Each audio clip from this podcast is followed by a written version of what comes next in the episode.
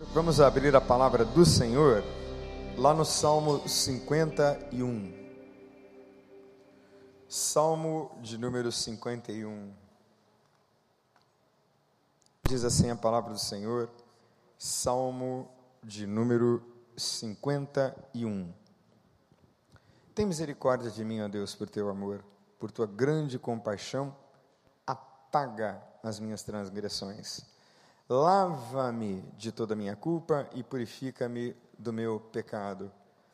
Pois eu mesmo reconheço as minhas transgressões e o meu pecado sempre me persegue.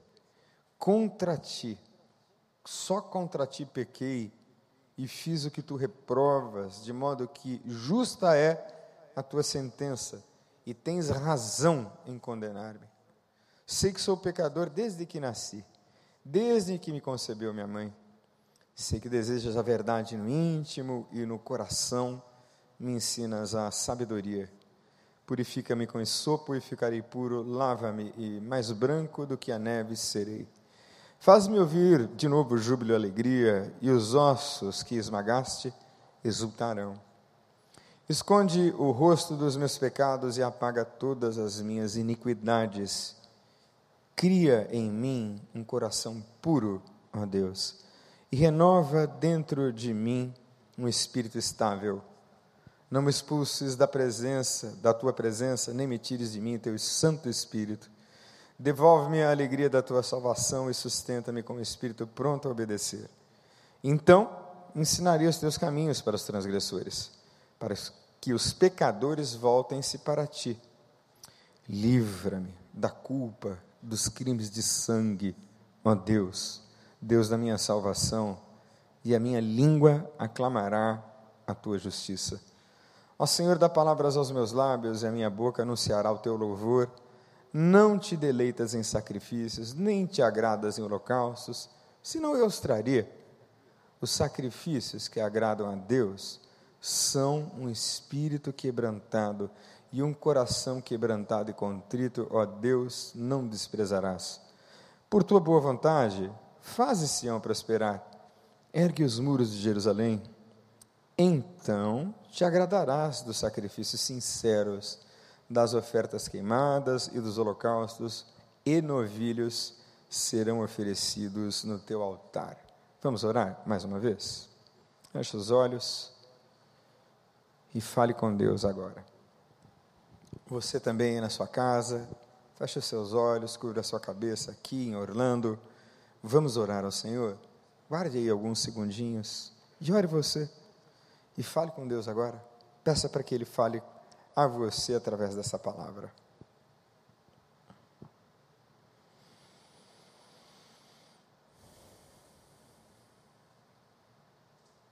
Obrigado, Senhor Deus, pela tua palavra mais uma vez, eu tenho a oportunidade, a responsabilidade de comunicá-la.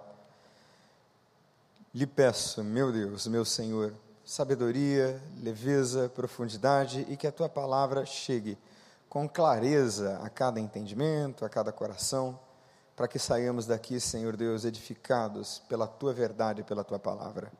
Continua ministrando aos nossos corações, é o que te pedimos, neste nome doce que é o nome de Jesus. Amém.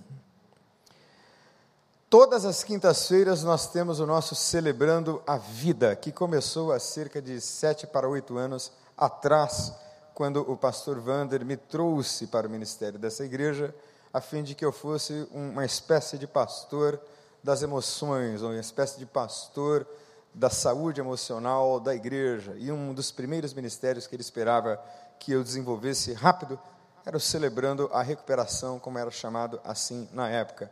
E por que essa inquietação no coração do nosso pastor? Exatamente porque algumas pessoas traziam algumas questões graves, gravíssimas, difíceis, dificílimas. No Celebrando a Vida, nós ligamos com, ou lidamos, perdão, com pessoas que têm graves ou difíceis e complexos problemas na sexualidade. Nós temos pessoas que são compulsivas, mas nós temos pessoas que são frígidas. Nós temos pessoas com gravíssimos problemas relacionais, Gente que já se relacionou uma, duas, três, quatro, cinco, seis, dez, vinte vezes com vinte parceiros diferentes e não foi feliz com nenhum. Desenvolveram dependências do tipo sexoafetivas. Nós temos entre nós pessoas que carregam na alma um quadro depressivo grave, que exige atenção de psicólogos, que exige atenção de psiquiatras, mas que também encontram um espaço para serem ouvidos aqui. Porque para nós depressão não é fraqueza, para nós depressão é doença, e depressão é talvez uma das mais legítimas expressões da fragilidade humana. Aqui nós temos gente que é ansiosa, com transtornos de ansiedade. Gente que não sabe direito o que virá no outro dia, aliás, quem é que sabe? O que é que o outro dia vai produzir? Mas vivem nesse pulso ansioso e não conseguem desfrutar o que a vida tem de importante e belo para oferecer agora, hoje. Nós temos gente com todo tipo de transtorno de humor, nós temos gente com todo tipo de transtorno de personalidade. A gente tem gente grave aqui conosco. Nós temos dependentes químicos, gente que usa droga, gente que usa cocaína, gente que usa crack, gente que bebe sem medida, gente perdida, que encontrou no celebrando um lugar de não ser julgado e ser ouvido. Você que está me ouvindo aí em Orlando, você que está me ouvindo pelo Brasil, assistindo esse culto, preste bastante atenção naquilo que a nossa igreja tem a oferecer aqui no Celebrando. Nós temos múltiplos ministérios, todos relevantes, todos importantes. O nosso pastor faz sempre muita questão de deixar muito claro que todos os ministérios da igreja são igualmente importantes, senão não estariam aqui. Como comparar a importância entre celebrando, CCH e Casacap. Não dá para comparar, todos são importantes. Como comparar o Ministério Celebrando, ou os ministérios que talvez eu lidere e desenvolva aqui, com o Ministério de Família? Não cabe comparação, são diaconias diferentes, são ministérios diferentes, são dons diferentes, são pastores diferentes, com visões diferentes e visões complementares que vão dando ao corpo de pastores um ministério forte, de modo tal que nós tentemos ao máximo atender às necessidades que vão fluindo e aparecendo naturalmente entre vocês que são as nossas ovelhas. Então, a resposta da inquietude do nosso pastor foi de tentar trazer um ministério que alcançasse a alma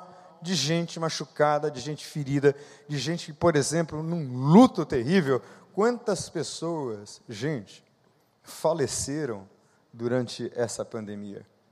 E eu disse ao pastor, meses atrás, alguns vão se lembrar disso, pastor, nós não estamos podendo ir aos enterros, aos funerais, o pastor Joel está aqui com o pastor Tiago, foram impedidos por lei de ir, então os funerais eram funerais realmente muito tristes, lúgubres, às vezes com a presença apenas de um familiar, e aí então nós fizemos um culto em memória, que foi um dos cultos com a maior audiência aqui numa quinta-feira, para alcançar o coração das pessoas machucadas. E no nosso celebrando, nós temos 12 passos. E alcançamos agora o quarto passo, que é o quarto passo do inventário moral. E como é que é essa coisa de inventário moral? A redação diz o seguinte: de, fizemos um destemido e minucioso inventário moral de nós mesmos. Ora, o que é inventário? Não é? Aqueles que trabalham aqui com patrimônio sabem muito bem o que é um inventário e aqueles também que trabalham na área jurídica, na área do direito, conhecem bem esta palavra. Inventariar é levantar. Inventariar é numerar. Inventariar é nomear, dar nome. Inventariar é classificar, separar, dividir, olhar de maneira mais aproximada. Isso é inventariar. Saber o que tem, saber o que se não tem. Colocar lá um selo, em alguns lugares você encontra o selo da instituição, esta cadeira, este computador pertence a essa, essa instituição, está inventariado, você provavelmente vai encontrar um número daquele objeto que talvez tenha algum valor. Então, inventariar significa, mais uma vez, todas essas coisas que eu disse com o propósito de ter assim um retrato fiel, não das coisas, mas de quem nós somos. O inventário é moral. O inventário, o inventário não é de coisas. O inventário é a partir de valores. Valores e vivências. Vivências que retratam e mostram os valores intrínsecos. Pois aquilo que nós vivemos retrata aquilo que nós cremos. E nós cremos fundamentalmente em valores, sejam eles quais forem. E a Bíblia, as Escrituras, julgam esses valores. E a nossa maior bússola, ou o nosso maior aferidor ético, ou seja, daquilo que é certo e que é errado, é a Bíblia. Então a gente olha para a vida da gente, olha para a Bíblia, para as Escrituras e faz o inventário. O inventário moral, aqui no Celebrando a Vida, é escrito. Você escritura, você escreve. E escreve o quê? Escreve sobre você. Pode escrever sobre seu pai, pode escrever sobre a sua mãe, seus tios, irmãos, as pessoas que são mais próximas, mais distantes. Pode tudo isso, mas tudo isso tem que ter uma relação fundamental com você. Se eu pudesse traduzir em uma palavra, o inventário moral é uma grande confissão. Uma grande confissão histórica. É uma confissão histórica no sentido em que eu vou escrevendo acerca de mim mesmo. A primeira vez que eu escrevi o meu inventário moral, eu tinha 18 anos de idade e eu o fiz numa clínica chamada Vila Serena, lá na beira da represa de Guarapiranga, na cidade de São Paulo. E eu fiz um inventário bem substancioso, porque eu sempre gostei de escrever. E lá na clínica, eu estava me recuperando de cocaína, eu tinha bastante tempo para escrever. Então eu fui escrevendo pormenorizadamente a história da minha vida, com aquelas passagens duras, difíceis e feias, mas como nós orientamos aqui no Celebrando a Vida, nós também falamos das nossas qualidades nós também falamos das coisas boas que nós temos e somos, porque eu não acredito que qualquer pessoa possa ser puro mal. Tem algo de Deus e algo de bom ainda que nos restou na vida com toda certeza, apesar de tantas vezes a vida machucar a gente ao longo da jornada. Eu sei que tem muita coisa boa e quando a gente instrui as pessoas a fazerem o inventário, a gente reforça isso. Coloque os bons episódios, Coloque as cenas boas, coloque as suas qualidades, coloque aquilo que você produziu de bom. Coloque as suas conquistas, coloque as coisas que você lutou e conquistou, porque isso também é a sua história de vida. E às vezes, num mau momento da vida, nós temos a tendência de olhar principalmente para as coisas feias, para as coisas ruins. E eu gosto de olhar, apesar de atravessar momentos duros, olhar a vida com fé, olhar a vida com esperança, olhar a vida com a certeza de que amanhã vai ser um dia diferente no nome de Jesus. E as misericórdias dele, como eu disse e vou dizer de novo, se renovarão amanhã novamente. E nessa noite, eu e você, vamos dormir na paz do Senhor, porque em paz eu me deito e descanso. Como disse o salmista, pois só tu, Senhor, me faz repousar em paz. Então, o inventário, ele é um exercício que propõe paz e uma reconciliação com o passado. Paz e reconciliação com o passado. Para que haja paz, é preciso haver reconciliação. E a reconciliação vem a partir da confissão. E é isso que nós acabamos de ler no salmo que eu considero um dos salmos mais lindos da Bíblia, com o qual eu me identifico completamente. Isso aqui sou eu, sem pôr nem tirar. Esse moço aqui chama-se Davi, porque foi ele que escreveu o salmo. Mas esse rapaz aqui, olhando para o salmo, se vê nele. E a Bíblia é assim um espelho. Quanto mais você lê, mais você conhece a Deus e mais você se vê. E quem lê a Bíblia direitinho, olha muito mais para si e menos para o outro. Olha muito mais para dentro de si, para a própria história, do que para a história do outro. E quando julga a história do outro, começa a julgar a história do outro a partir da seguinte premissa: somos todos pecadores, frágeis, somos todos transgressores, que é o que Davi apresenta no seu salmo. Esse salmo, ele é especialmente bonito, especialmente é, importante para mim, porque ele é um salmo, mais uma, uma vez, perdão, é um salmo de confissão.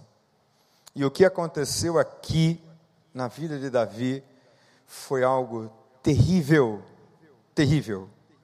Davi cometeu um adultério e pior do que isso, mandou matar o marido da mulher com quem ele tinha adulterado.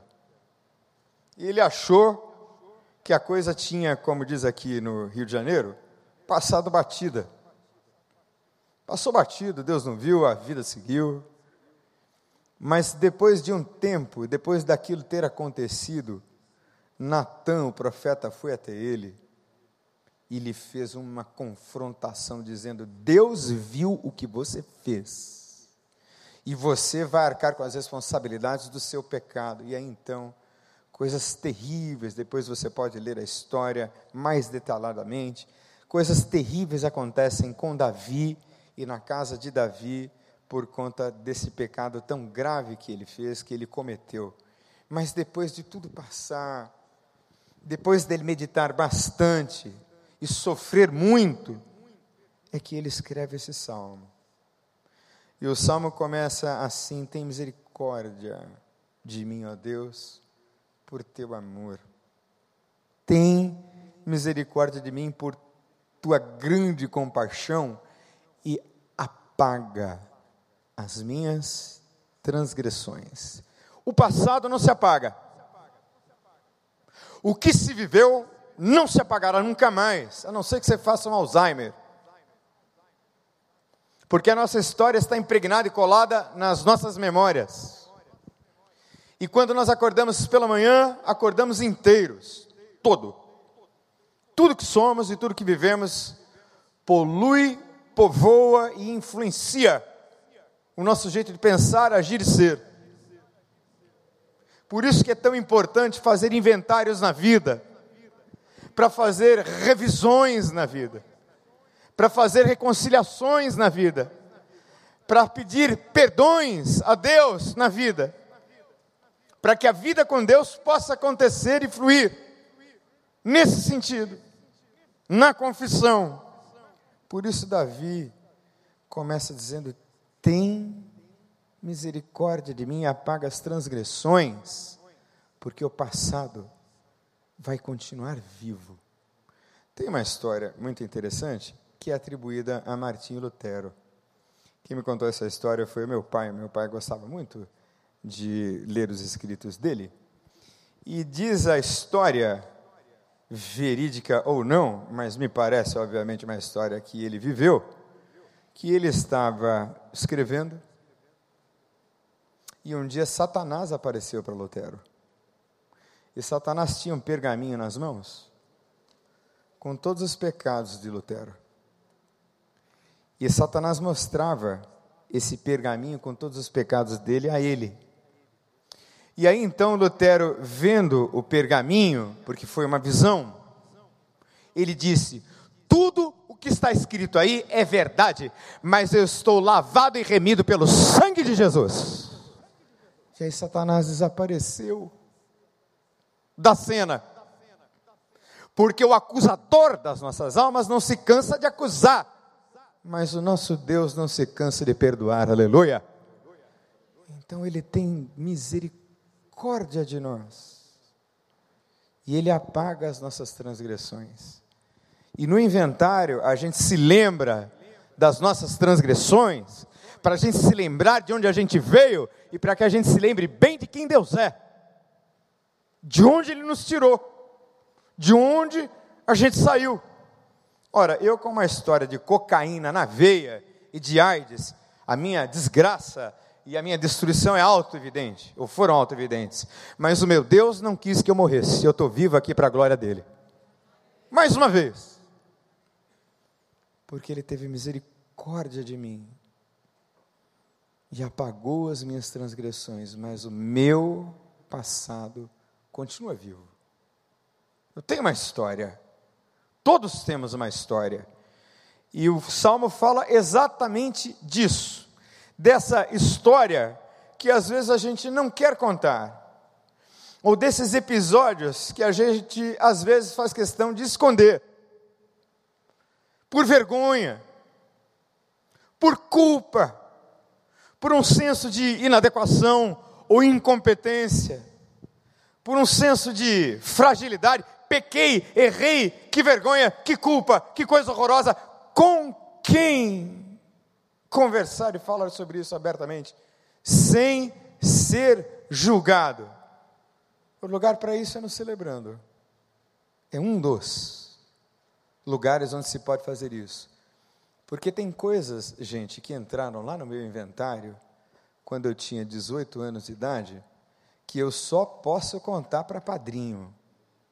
Padrinho é uma figura que nós temos aqui no Celebrando a Vida, que é para quem nós é, escolhemos contar aqueles segredos feios. As coisas bonitas também, já disse, vou dizer de novo, mas as coisas feias principalmente. Como é gostoso você poder ter alguém do seu lado para te ouvir sem ser julgado. Quando eu olho para o salmo de Davi, parece que Davi assim está tão aliviado da sua culpa, aliviado do seu pecado depois de ter sofrido tanto, que ele consegue escrever essa linda poesia. E ele retrata aqui, neste que eu considero uma espécie assim de protótipo do nosso inventário moral, aqui ele diz de uma maneira muito clara, para que Deus o livre dos crimes de sangue, Davi se via com sangue nas mãos. Davi se via como um adúltero assassino. Por isso é que mais uma vez ele diz: tem misericórdia de mim, livra-me das minhas culpas, para que eu ensine os teus caminhos para os transgressores. Essa coisa da gente voar assim pela nossa história tem a ver também com santificação. Mas um tipo diferente de santificação um tipo de santificação que não nos leva apenas a entender o que é certo e o que é errado. É um tipo de santificação que nos faz assemelhar-nos cada vez mais à figura doce de Jesus Cristo, a figura doce desse Deus que é amor. Para mim, o santo é aquele que ama, e ama com firmeza, e ama para valer, e se dedica e se sacrifica. Esse teve um encontro com Deus. E algumas lições importantes desse salmo para quem está fazendo o quarto passo e o inventário moral vão agora entrar na sua alma e no seu coração. Eu aprendo lendo o salmo todo. E a primeira coisa importante é que é preciso ter coragem de ser quem você é. A coragem de ser. Não ter vergonha de ser quem você é. Não ter vergonha de dizer da sua história. Precisa muita coragem para isso.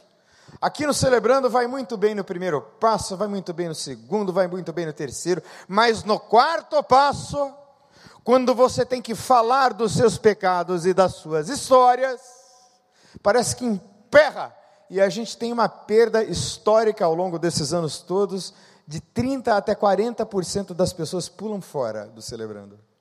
Por quê? Porque aqui é preciso coragem para ser.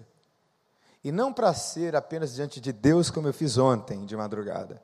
Ser na presença de Deus e de um outro ser humano. É isso que diz o quinto passo.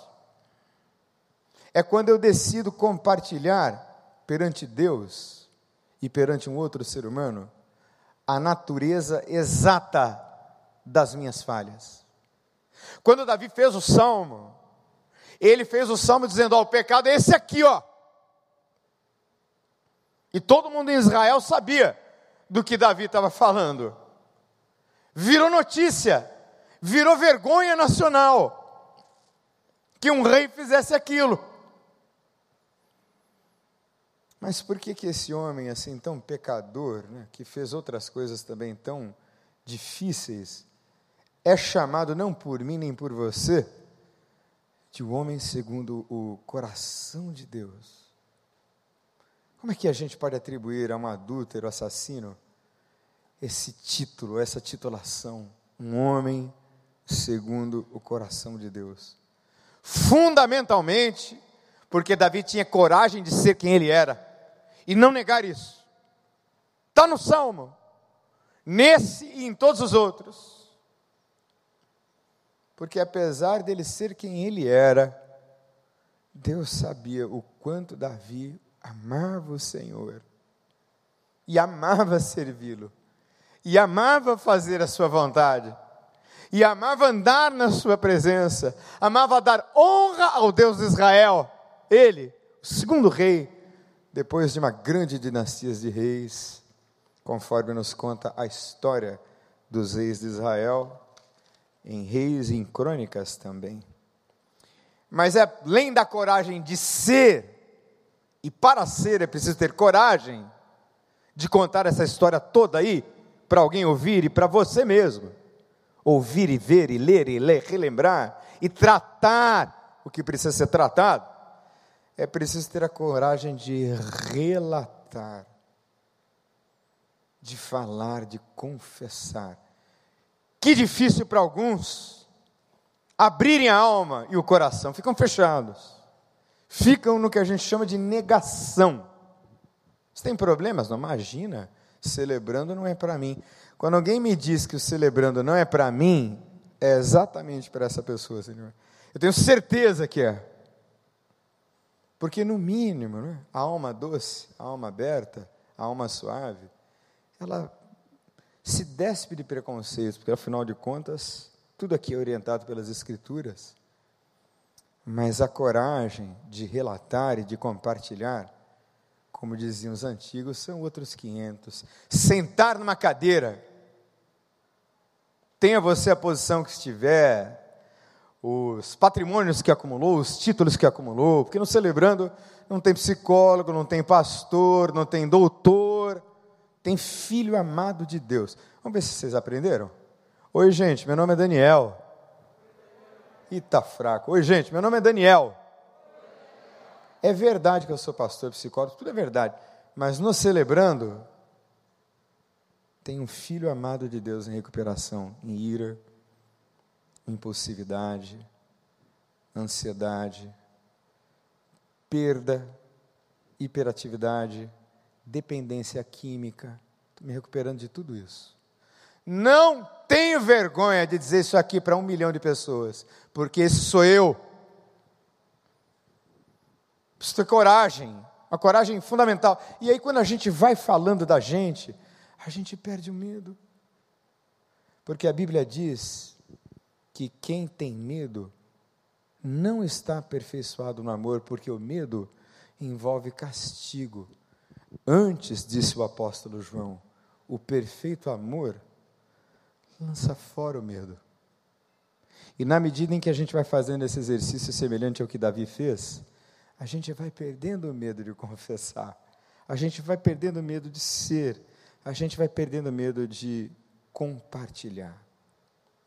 Outra coisa importante é que o salmo e também o inventário moral, inventário de coisas morais, que devem ser medidas pela ética cristã, por onde a gente baliza o que é moral e imoral? Pela Bíblia.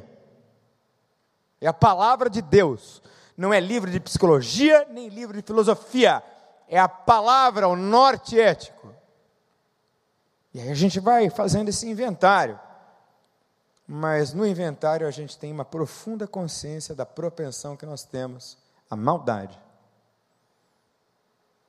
Ele diz assim: pecado, eu nasci em pecados, me gerou minha mãe. Eu sou assim desde que eu sou gente, desde que eu me entendo por gente. E essa propensão à maldade não é uma coisa que vai embora, é uma variável constante que vai pressionando você e te tendendo a fazer o mal. Mas quando nós andamos aqui, as Escrituras nos enchem, o Espírito nos enche, de modo tal que a gente vive não pela carne, mas pelo Espírito de Deus. Alguém disse que a vida cristã é difícil. E eu não diria que a vida cristã é difícil, assim, ela é impossível. Em que sentido? Viver a vida cristã como se o cristianismo fosse uma filosofia vai dar em nada. Porque o agente da restauração, o agente da transformação, é sim a palavra de Deus viva, mas é o Espírito Santo de Deus. E esse Espírito está na boca de quem confessa, está na boca de quem se revela, porque quem vai se revelando, vai se mostrando, vai encontrando outras pessoas que têm histórias iguais, semelhantes e têm problemas correlatos, de modo tal que na medida em que a gente vai confessando, a gente deixa de se sentir sozinho. Isso é uma coisa tão linda que acontece aqui no Celebrando. A gente entra numa roda de confissão. Aí confessa um, confessa dois, confessa três, tudo é réu confesso. E aí vira uma celebração da confissão. É isso que a gente faz no quarto passo, porque a gente sabe que a gente pode fazer o mal já já. Por isso a gente precisa dessas estruturas todas. Por isso é que você precisa vir sim à igreja, assistir os cultos, ler a palavra, fazer as disciplinas fundamentais espirituais. Isso não é queda. É certa queda. Porque o Davi que escreveu o texto fala da consciência da propensão à própria maldade, mas ele também fala da consciência que ele tem de culpa. Culpa no cartório. Está lá, está na história. É que quando nós somos perdoados, não é o passado que é apagado, mais uma vez eu vou dizer, hein? É o pecado que é apagado. E porque o pecado é apagado, agora eu estou em paz com Deus e reconciliado com Ele e reconciliado com o meu passado. Quando eu falo reconciliado com o meu passado, pode parecer assim muito abstrato, né? Eu vou usar um exemplozinho. Ah, eu atendo muitas pessoas, já atendi muitas pessoas que foram abusadas sexualmente. Né? Então, abuso sexual ou outros tipos de abuso, verbais, morais, entram para a história da pessoa de tal forma que ela se sente assim uma espécie de objeto. Essa mágoa e essa dor vão crescendo com a pessoa. Gente que foi abusada sexualmente pode desenvolver transtornos e comportamentos gravíssimos e mágoas Histórias de parentes que abusaram. É muito mais comum do que você acha que é, infelizmente. Então, quando eu escrevo o meu inventário moral e eu toco nesse ponto, eu preciso chegar a um ponto com Deus na vida de perdoar, inclusive, o abusador. Para ficar livre dele. Para ficar livre daquelas marcas tão terríveis que estão na alma. Aí eu confesso e perdoo. E aí sim a alma vai fazendo uma espécie assim de ecologia espiritual, onde as coisas que machucam vão saindo. É isso que é reconciliar-se com o passado. Uma pessoa me fez muito mal, muito mal, numa fase muito dura da minha vida, há mais de talvez 17 anos atrás. Ele me fez muito mal, muito. Eu fui perseguido injustamente. Eu fui caluniado, difamado, de todas as formas possíveis e imagináveis. E eu gerei no meu coração um ódio mortal dessa pessoa. É, eu odiei. Aqui não está a coragem de ser aqui que eu coloquei. Então, eu odiei essa pessoa. Eu quis que essa pessoa morresse. E demorou tempo até que Deus tratasse isso na minha alma. Eu digo com todo coração e sinceridade: se o sujeito sofresse um acidente, eu ia achar que foi a mão de Deus. Mas nas minhas lutas de oração em relação a essa pessoa que tanto me machucou, numa madrugada dessas, Deus me disse assim: Ele também é filho meu. Hum, e agora? Ele também é filho meu, me falou Deus. E aí então eu me reconciliei com o meu passado. E se essa pessoa estiver me ouvindo, ela sabe quem ela é? Ela está perdoada no nome de Jesus, porque ela quase destruiu a minha vida mas está perdoado. Então tem uma reconciliação com o passado. Aquele passado de dor lá, não, não vai me influenciar hoje aqui agora. É essa ecologia que o Celebrando está propondo. Essa ecologia da alma que vira poesia na forma de salmo. Porque Davi olha para isso tudo e ele tem uma certeza. Essa é a última coisa que eu gostaria de trazer ao seu coração. Ele tem a certeza da graça. Ele tem a certeza do favor de Deus. Ele tem a certeza que Deus, sim, vai corrigi-lo, porque a Bíblia diz que o pai que ama o filho o corrige, e filho sem correção é bastardo, é o que diz o texto em Hebreus.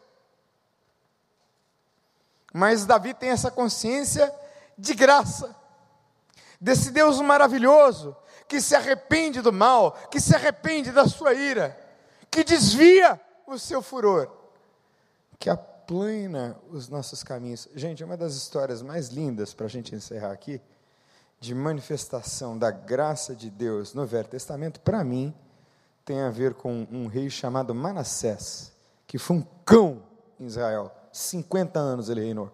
Terrível, idólatra, horroroso. Deus permitiu que Israel fosse invadido. E ele foi preso como um animal dentro de uma gaiola. Que que hein? Porque naquela época era importante humilhar o rei. Diz a Bíblia, irmãos, que Manassés orou na gaiola, lá dentro. E diz que a partir da oração de Manassés na gaiola, Deus ouviu. Aí de repente assim, virou o jogo. Israel derrotou todos os inimigos e Manassés voltou de novo a ser rei de Israel. E os últimos dias que ele viveu, viveu na presença de Deus. Aos 50 anos do segundo tempo, depois de 50 anos de miséria, Deus o perdoa de graça, instantaneamente. E como diz a Bíblia, dos teus pecados, eu não me lembro mais. Mas eu me lembrei de uma historinha aqui para a gente encerrar, bonitinha, que é de um pastor amigo meu lá de Teresópolis. E ele cometeu um pecado terrível, diz ele, na época em que ele era seminarista. Pastor é gente também. Então, ele cometeu um pecado gravíssimo quando ele era seminarista. Mas tinha lá na igreja dele uma irmã que sonhava com Jesus.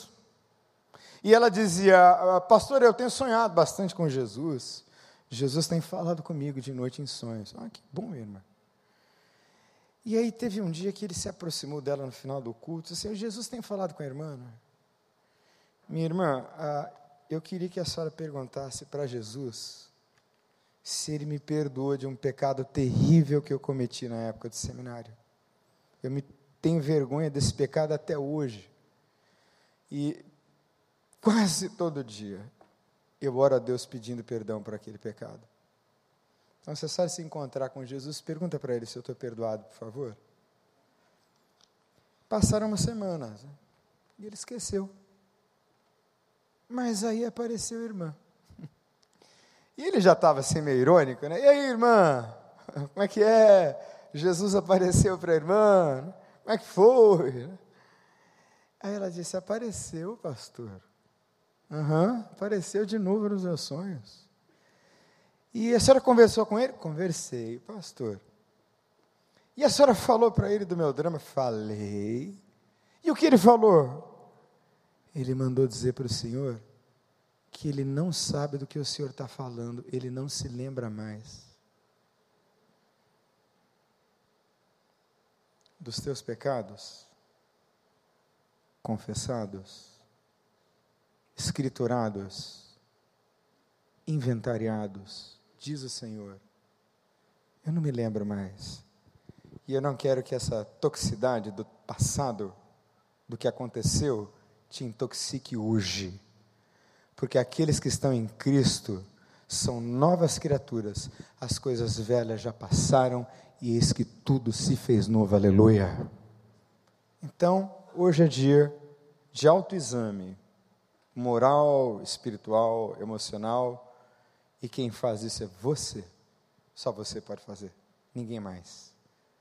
Deus vai te conduzir no processo, algumas pessoas aqui vão te ajudar, mas quem escreve e confessa para virar poesia e salmo, para não fazer da vida um lixo, e não deixar que a toxicidade do passado continue intoxicando agora, só você que pode fazer. Vamos orar? Queria que você curvasse a sua cabeça, fechasse os seus olhos. Não sei se o nosso Ministério do Louvor pode nos ajudar aqui com uma última canção. Mas feche aí os seus olhos. Confessa.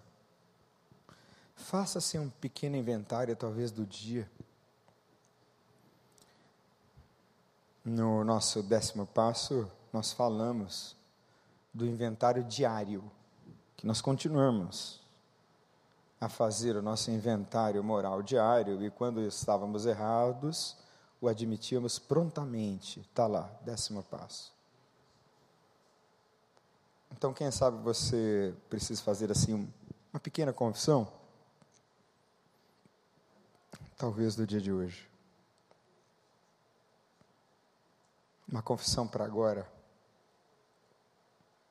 E uma decisão para mergulhar no inventário. Você que está aí no grupo de passos, você que está aí na sua casa,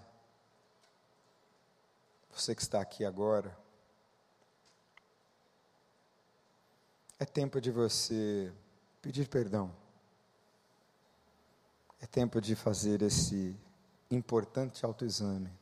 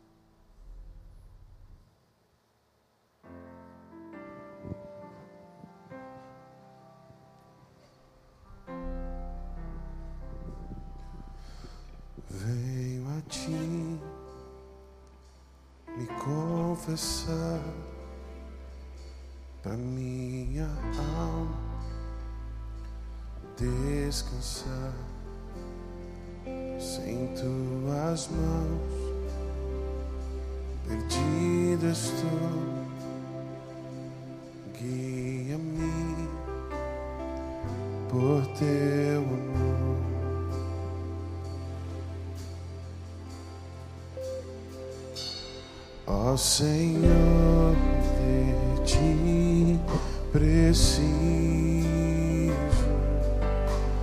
mais e mais preciso, meu defensor, justo e fiel de ti eu preciso.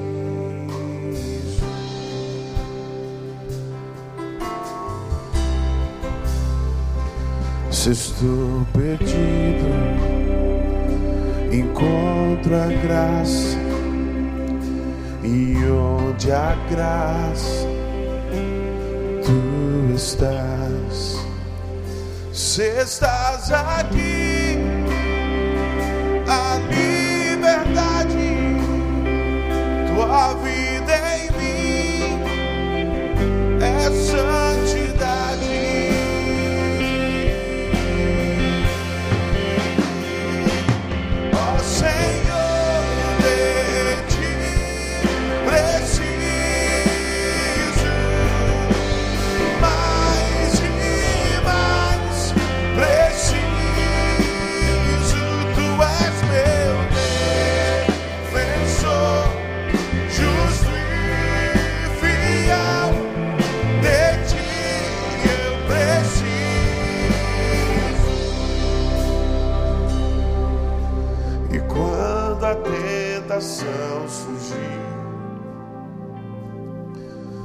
que a minha vida cante a ti.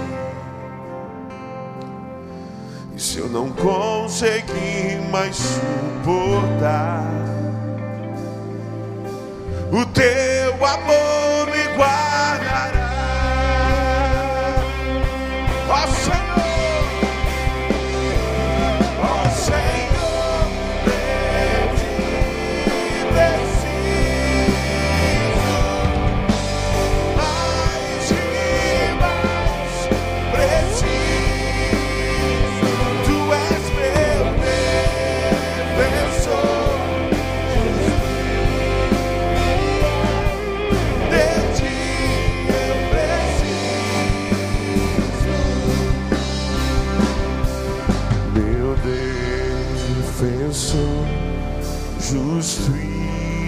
fiel.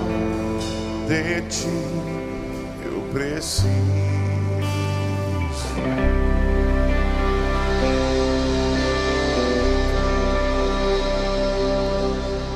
Paizinho Santo, nós precisamos muito de Ti. E que esta palavra gere o fruto e o propósito para o qual ela foi enviada nessa noite. Assim cantamos no nome de Jesus e oramos. Amém.